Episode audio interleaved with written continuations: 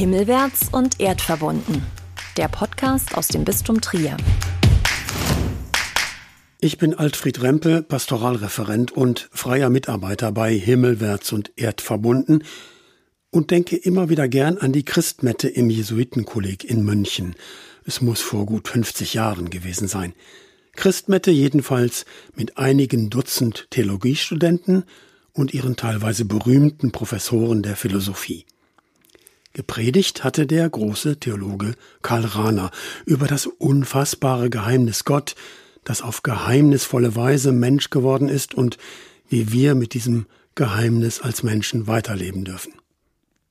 Nachher, auf dem Weg zum Weihnachtsempfang, blickte man in manches fragende Professorengesicht. Haben Sie verstanden, was er gesagt hat? Oder was er hat sagen wollen? Gefolgt von einem ratlosen Kopfschütteln. Damals war ich zu ehrfürchtig, um schadenfroh zu sein, war auch besser so. Jetzt, mitten im Frühsommer, sind Weihnachten und seine Geheimnisse weit weg. Ratlose Gesichter gäbe es aber sicher, hätte Karl Rahner am Sonntag nach Pfingsten gepredigt, diesmal über das Geheimnis der heiligen Dreifaltigkeit. Als Theologiestudent sollte ich mal in einer Seminararbeit beweisen, dass Karl Rahners Lehre von Gottes Dreifaltigkeit mehr oder weniger heretisch ist. Da ging es nur um Texte und um offizielle Lehre. Und ich war ein bisschen stolz, dem Professor das Gegenteil nachzuweisen. Keine Spur von Häresie. Und trotzdem saß ich vor ein paar Wochen erstmal ziemlich ratlos vor der Aufgabe für die Wochenzeitung Paulinus, das Evangelium des 4. Juni dieses Jahres zu kommentieren. Einerseits ist ja klar, dass es für das Hochfest der heiligen göttlichen Dreifaltigkeit keine Geschichte aus dem Evangelium gibt, obwohl es für Christenmenschen so klar zu sein scheint, wer und wie Gott ist, und zwar schon immer so klingt es im Segenswunsch aus dem Paulusbrief nach Korinth, der am Dreifaltigkeitssonntag auch gelesen wird. Die Gnade des Herrn Jesus Christus und die Liebe Gottes und die Gemeinschaft des Heiligen Geistes sei mit euch allen. Da ist immerhin wenigstens ansatzweise formuliert, wie Gott ist und wirkt. Gott ist Gnade, Liebe, Gemeinschaft. Aber insgesamt trotzdem Schade eigentlich, dass es keine Erzählung über den dreifaltigen Gott gibt, an den die Christenmenschen glauben.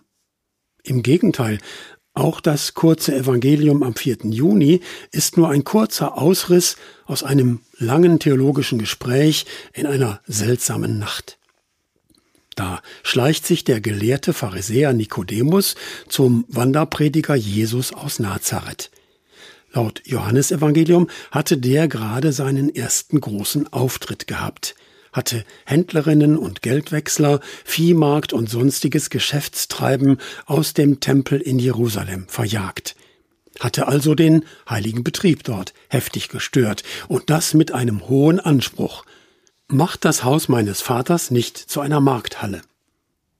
Gottes Tempel ist Gottes Haus, das wäre ja schon eine richtige Botschaft gewesen. Aber Jesus sagt eben, und da geht er deutlich über die Heilige Schrift hinaus, das Haus meines Vaters ist kein Bazar. Und das hat er wohl mit einem sehr besonderen Ton gesagt, anders als sonst die Rede von Gott war als Israels Vater. Jesus ist da sehr persönlich, sehr intim. Aber Väterchen, sagt er bei anderen Gelegenheiten und natürlich auch anders als die Christenheit dann beten wird, Vater unser. Da unterscheidet der Jesus des Evangeliums ja auch zwischen mein Vater und euer Vater. Und als Sohn des göttlichen Vaters räumt Jesus im Tempel auf, im Haus des Vaters, dessen Erbe er ja dann auch irgendwie wäre. Und diesen Anspruch hinterfragt der Theologe Nikodemus wohl, ohne zu bestreiten übrigens, dass Jesus offenbar eine besondere Sendung hat. Du bist ein Lehrer, der von Gott kommt. Was du tust und mit welcher Kraft du das tust, das geht nur, weil du einen solchen Auftrag hast, sagt er. Das klingt zwar beinahe nach Einschmeicheln, es ist aber eigentlich schon mal ein Statement, fast ein Glaubensbekenntnis. Und das Aber, das er vielleicht noch im Mund hatte, schneidet Jesus dem Nikodemus einfach gleich ab. Fällt ihm ins Wort und spricht davon, wie Menschen in Gottes Reich kommen können. Sie müssen sozusagen neu geboren werden, von oben. Neu geboren wie der Menschensohn. Obwohl der Theologe Johannes diese Jesusrede aufgeschrieben hat und sie Jesus sozusagen in den Mund legt, trotzdem vermeidet es Jesus hier wieder, sich selbst Gottes Sohn zu nennen.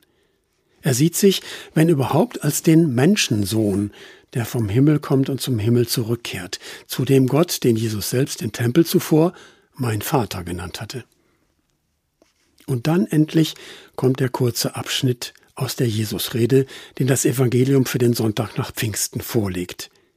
Gott hat die Welt so sehr geliebt, dass er seinen einzigen Sohn hingab, damit jeder, der an ihn glaubt, nicht verloren geht, sondern ewiges Leben hat. Denn Gott hat seinen Sohn nicht in die Welt gesandt, damit er die Welt richtet, sondern damit die Welt durch ihn gerettet wird. Wer an ihn glaubt, wird nicht gerichtet. Wer nicht glaubt, ist schon gerichtet, weil er nicht an den Namen des einzigen Sohnes Gottes geglaubt hat.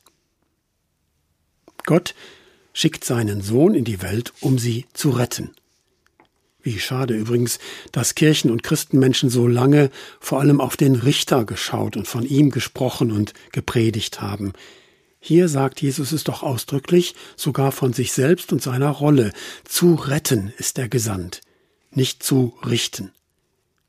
Wenn überhaupt, dann hätten die Menschen ein Urteil über sich selbst in der eigenen Hand und im eigenen Herzen. Aber wer könnte sich denn selbst richten mit einem solchen Retter an der Seite? Ja gut, es muss wohl daran erinnert werden, du hast natürlich immer die Freiheit, dich gegen so viel Liebe zu entscheiden, statt dich retten zu lassen und damit die ganze Welt mit zu retten. Nur scheinbar fehlt hier übrigens immer noch der Blick auf den dreifaltigen Gott. Von Sohn und Vater redet Jesus. Manche hören da natürlich heute auch Mutter und Sohn. Aber auch die Geistkraft ist mitgemeint und anwesend, eigentlich sogar mehrfach. Sie ist spürbar in der Liebe, mit der Gott die Welt und die Menschen liebt. Geist ist erlebbar im Menschen und Gottessohn, den Gott sendet. Geist wirkt, wenn Menschen sich für den Glauben an Gott und an Gottes Liebe entscheiden und damit für die eigene Rettung. Jesus von Nazareth war ein Wanderprediger, unterwegs mit einfachen Leuten. Theologische Gedanken über den dreifaltigen Gott oder gar über den einen Gott in drei Personen solche Gedankengebäude hat Jesus den Theologen nach ihm überlassen. Hätte sich vielleicht sogar heimlich gefreut, wenn der eine große Theologe den anderen mehr Rätsel aufgibt, als Antworten anzubieten, wie damals in München. Und ich würde bezweifeln, dass Paulus seinen Segensgruß schon trinitätstheologisch gedacht haben könnte. Aber es ist die Glaubenserfahrung. Der eine Gott lässt sich eben mindestens dreifach erfahren, früher und theologisch vorsichtig formuliert vielleicht wirklich in drei Personen. Aber eigentlich ist es das, was Christinnen und Christen mit Jesus und seit Jesus mit Gott erlebt haben. Gott ist ein Gott, den die Menschen immer wieder neu und immer wieder auch anders erleben dürfen. Und was sie da erleben, ist alles in diesem Gott selbst vorhanden die Liebe einer Mutter und eines Vaters, die Gnade, mit der ein gehorsamer Sohn sich auf die Menschen und die Welt einlässt, damit der ewige Gott in Zeit und Geschichte greifbar wird. Und eben die Gemeinschaft, die Gott in sich selbst verbindet und die Gott dann auch mit den Menschen und uns mit Gott verbunden hält. Damit am Ende wie am Anfang stimmt, Gott rettet die Welt durch den Sohn, weil er und vielleicht sie die Welt und die Menschen liebt. Himmelwärts und erdverbunden. Überall, wo es Podcasts gibt.